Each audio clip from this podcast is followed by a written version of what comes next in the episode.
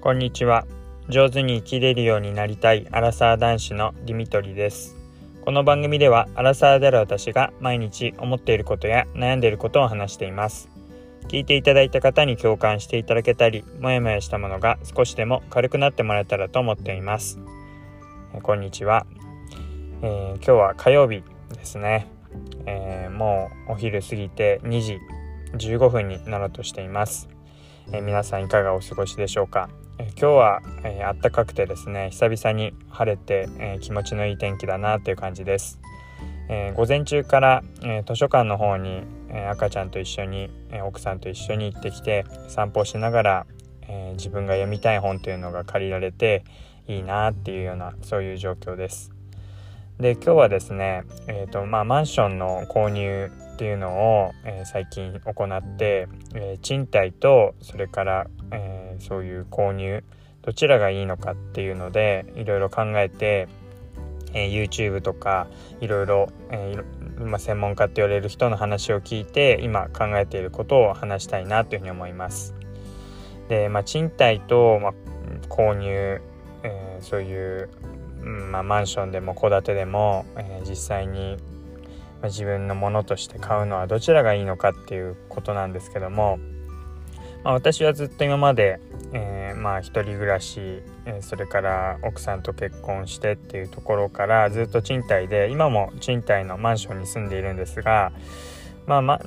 賃貸で、まあ、十分じゃないかなっていうふうに思っていてで結構周りは結婚すると、まあ、大体流れとしては結婚の後にまあ子供が生まれてでマイホームを買うっていうような流れでまあうん、一般的にもそうやって自分の家を持つマイホームを持つで大体戸建てっていうイメージが強かったんですけども、まあ、自分自身も奥さんも、まあ、特に戸建てがいいとかっていうこだわりもなくてどっちかって言ったら、まあ、マンションの方が、まあ、手入れのしやすさっていうか、まあ、そういうなんでしょう庭のお手入れとかなんかの掃除当番とかそういうのも少なくて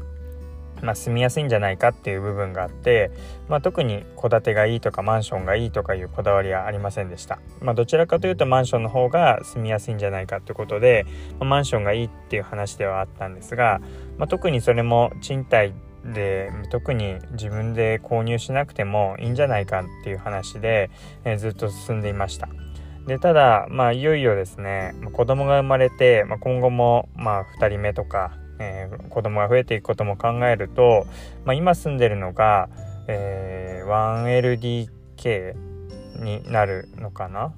自分家の間取りがあれなんですがはい 1LDK だったと思いますなんですけど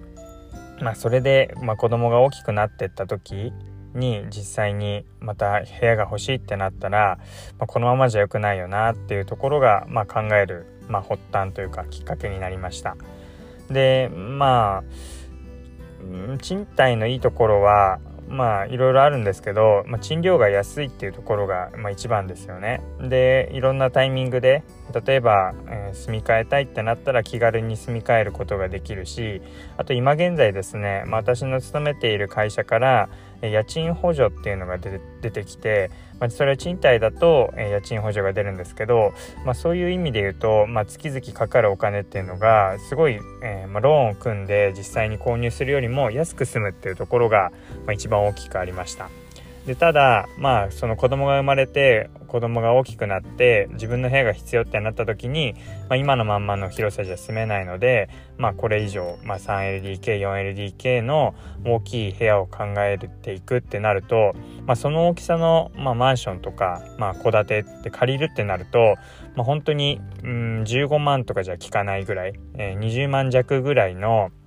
まあ、賃料がかかってきますってことになったんですね。まあ、まあ、そもそもそういう大きさの、まあ、賃貸の物件っていうのがすごい少なくて、まあ、随分もう本当に、えー、駅から遠いし古びたような、えー、そういう物件しかありませんっていうような状況でした。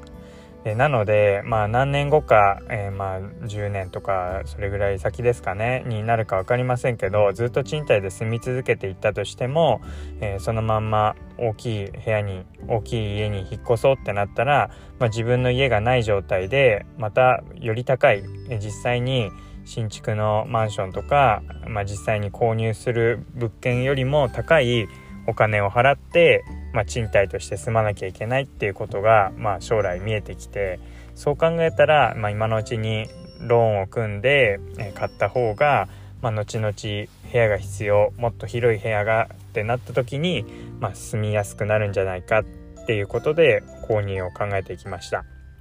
で、まあ、今新築って話もしてたんですけどももともと新築にもこだわっていなくて中古のマンションの方が、まあ、安く済むんじゃないかってことで、まあ、中古のマンションを探していました。でただ中古のマンションもですね結構、まあ、駅の近くってなると物件の数っていうのが結構少なくてですね、まあ、今自分が住んでいるエリア、えー、地域で探していたんですけどもなかなか中古のマンションの物件数自体がなくてまあ駅近の方がいいなというふうに思っていたんですけどもやっぱりそういう条件で探していくとなくって結局中古マンションを待っていたんですがいいものが現れずそうしてる間に新築のいい、まあ、条件の駅近でっていうマンションが出てきたのでじゃあ買おうかってことで購入に至ったっていう感じです。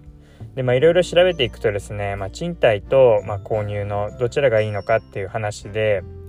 まあ、結局、まあ、賃貸がいいっていう部分は私が今言ったように、まあ、その賃料が安く済んで、まあ、いろんな、えー、固定資産税とか、まあ、税金もかからないし、まあ、修繕っていうのも結局管理会社がやってくれるっていうところで、まあ、気楽っていう部分がいいと思います。でただ、まあ、よく言われるのが、まあ、そういう購入物件に関して言うと、まあ、払ってった後に、まあ、自分の資産が残りますっていうところですよね。でただ資産が残るって言っても、えー、例えば駅から遠くって誰も買わないような、えー、そういう物件を買うってなると例えば今3,000万とか4,000万で買ったとしても何年後か、えー、10年20年とか、えー、まあ売りたいなっていうタイミングでは実際資産が下がってしまって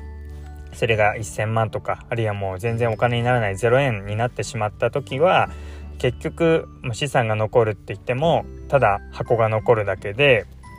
全然えー、お金の価値としては残らなくなっちゃいますよっていう話も、えー、YouTube とか、えー、いろんな、え本とか読んでいると出てきました。なので、まあ、そういう意味で言うと、まあ、ちゃんとこの後も、まあ、資産として価値が残るような、ものを買った方が、えせっかく買うんだったらいいんではないかっていう話でじゃあどういうものが価値があるか、えそういう資産価値としてまあどうしても新築のものでも買った時でもうすでに2割ぐらいもう中古として売り出される時には価値が下がってしまうらしいんですね。まあそれでもこう価値が下がりづらいものはどんな物件なのかっていうとやっぱりこう都心に近いとかあとは駅に近いっていう部分で、えー、もう便利なもう利便性が良い物件というのが、えー、そういう資産価値として下がりづらいって話を、まあ、専門家の方は言ってました。まあ私は全然専門家じゃないのであの本当かって思った方は是非あの自分で調べたりとか本当にえー、いろんな方の話を聞いてああ本当なんだなとかあそうでもないななんて考えてほしいんですけど、まあ、一意見として私も調べた中で言うと、まあ、そういう意味で言うと駅の近くっていう部分が一つ大きなポイントで、まあ、時間がかかってしまって駅から遠いとか、えー、まあせっかく大きい家とか大きいマンションでも戸建てでも買ったとしてもまあ駅から遠くなってしまって不便だっていう風になるだけでどんどん価値が下がっていってしまうから、まあ、今後の資産価値を考えていくと駅から近くて便利なところを買った方が価値が下がりづらいっていうような話でした。だからそういう意味で言うと、まあ、買う部分で便利な、えー、その駅から近いマンションとかまあ、マンションですよね。どうしても戸建てってなると駅から近いっていうのはもうそもそも土地がないしそういう物件もない。買うとしたらすごいお金がかかっちゃう。でもそんなお金はないっていう話でもう本当に考え駅近くでじゃあ住める家って考えるとどうしてもマンションになっちゃうと思うのででまあマンションを買う。でマンションを買っても、まあ、価値が下がりづらいようなものがいいんじゃないかっていう話でした。で、でもそれでも、えー、じゃあ、えー、なんかじゃあ駅から遠くのものっていう風に買ってしまうと、まあ、それはもう、まあ、価値が下がるっていうことはもう避けられないんじゃないかっていうような話で、まあじゃあそれでこうまた売るとかなんかそういう資産価値とかを一番に優先してあの家を考えるんじゃなくて、まあ、住んだ時の幸せとか、まあ、住みやすさとか、まあ、実際に自分がなんだろうマイホームを持って庭で子供と遊ぶのが夢だったとかそういう部分がある場合にはそれを優先して全然いいと思うしなんかそれを否定するわけじゃないっていうことはその専門家の方も言ってたんですけど、まあ、ただそんなにそこのなんだろうイメージというか、まあ、の自分の中であの 考えてる理想みたいのがなかったのでだったら住みやすくって、まあ、生活がしやすくってっていう方があとは後々本当に家を手放さなきゃいけないとか違う住み方がいいとかってなった時にまた売り出せるまた違うものにこう違う家に変えられるようなそういう物件の方が、まあ、後々のリスクも少ないなということを考えてまあ、そういう駅近の物件ということを選びました、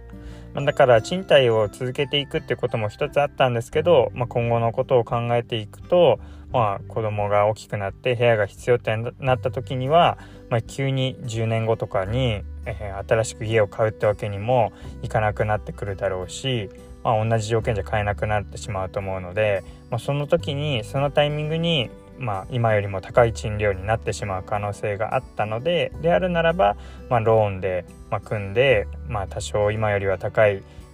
お金を、えー、毎月払うことにはなりますけども、まあ、後々のことも考えて今買うっていうのが、まあ、一つ今の中では、まあ、一つ正解というか自分の中では私たちでは夫婦では納得するものだったのかななんていうところで購入を決めたところです。なのでまあ賃貸がいいのか購入がいいのか実際に購入してみてまだ住んでないのであの本当にこれで良かったっていうのはわからないですけどもまあその時実際に買えるチャンスがあって自分がどっちに選ぶかっていう、まあ、岐路に立たされたわけですね。でそういう中で、まあ、自分がどっちかなって思った中でいろいろ話を聞くとまずは、うん、購入の方に行ってみようかなっていうのが一つ、えー、考えとしてあったので、まあ、今日改めて話をしていきました。まあ、今ちょうど本当に購入しようかなとかこのまんま借りていこうかなとかって悩まれてる方も多いと思うんですが、まあ、いろんなことの、まあ、専門家はまあどっち寄りの、まあ、賃貸寄りの考えの方もいれば、えー、それ購入した方がいいっていう考えの方も、まあ、いろんな思想の方がいると思うので、まあ、いろんなメリットデメリットあると思いますからそういう話も受けた上で自分たちが納得するどういう住み方がいいのかっていうのを考えて、まあ、あとはタイミングもありますからねちょうどいいタイミングで、えー、その物件が出たとか、えー、マンションが建つとかそういうタイミングもあると思うのでそのタイミングの中で自分たちが納得した住み方っていうのを選べるといいんじゃないかなというふうに思いました。ということで、えー、今日は、まあ、マンションと、えー、ま、戸建て、うんま、賃貸と購入どっちがいいのかっていう話をしていきました、え、最後まで聞いていただいてありがとうございます。またお会いしましょう。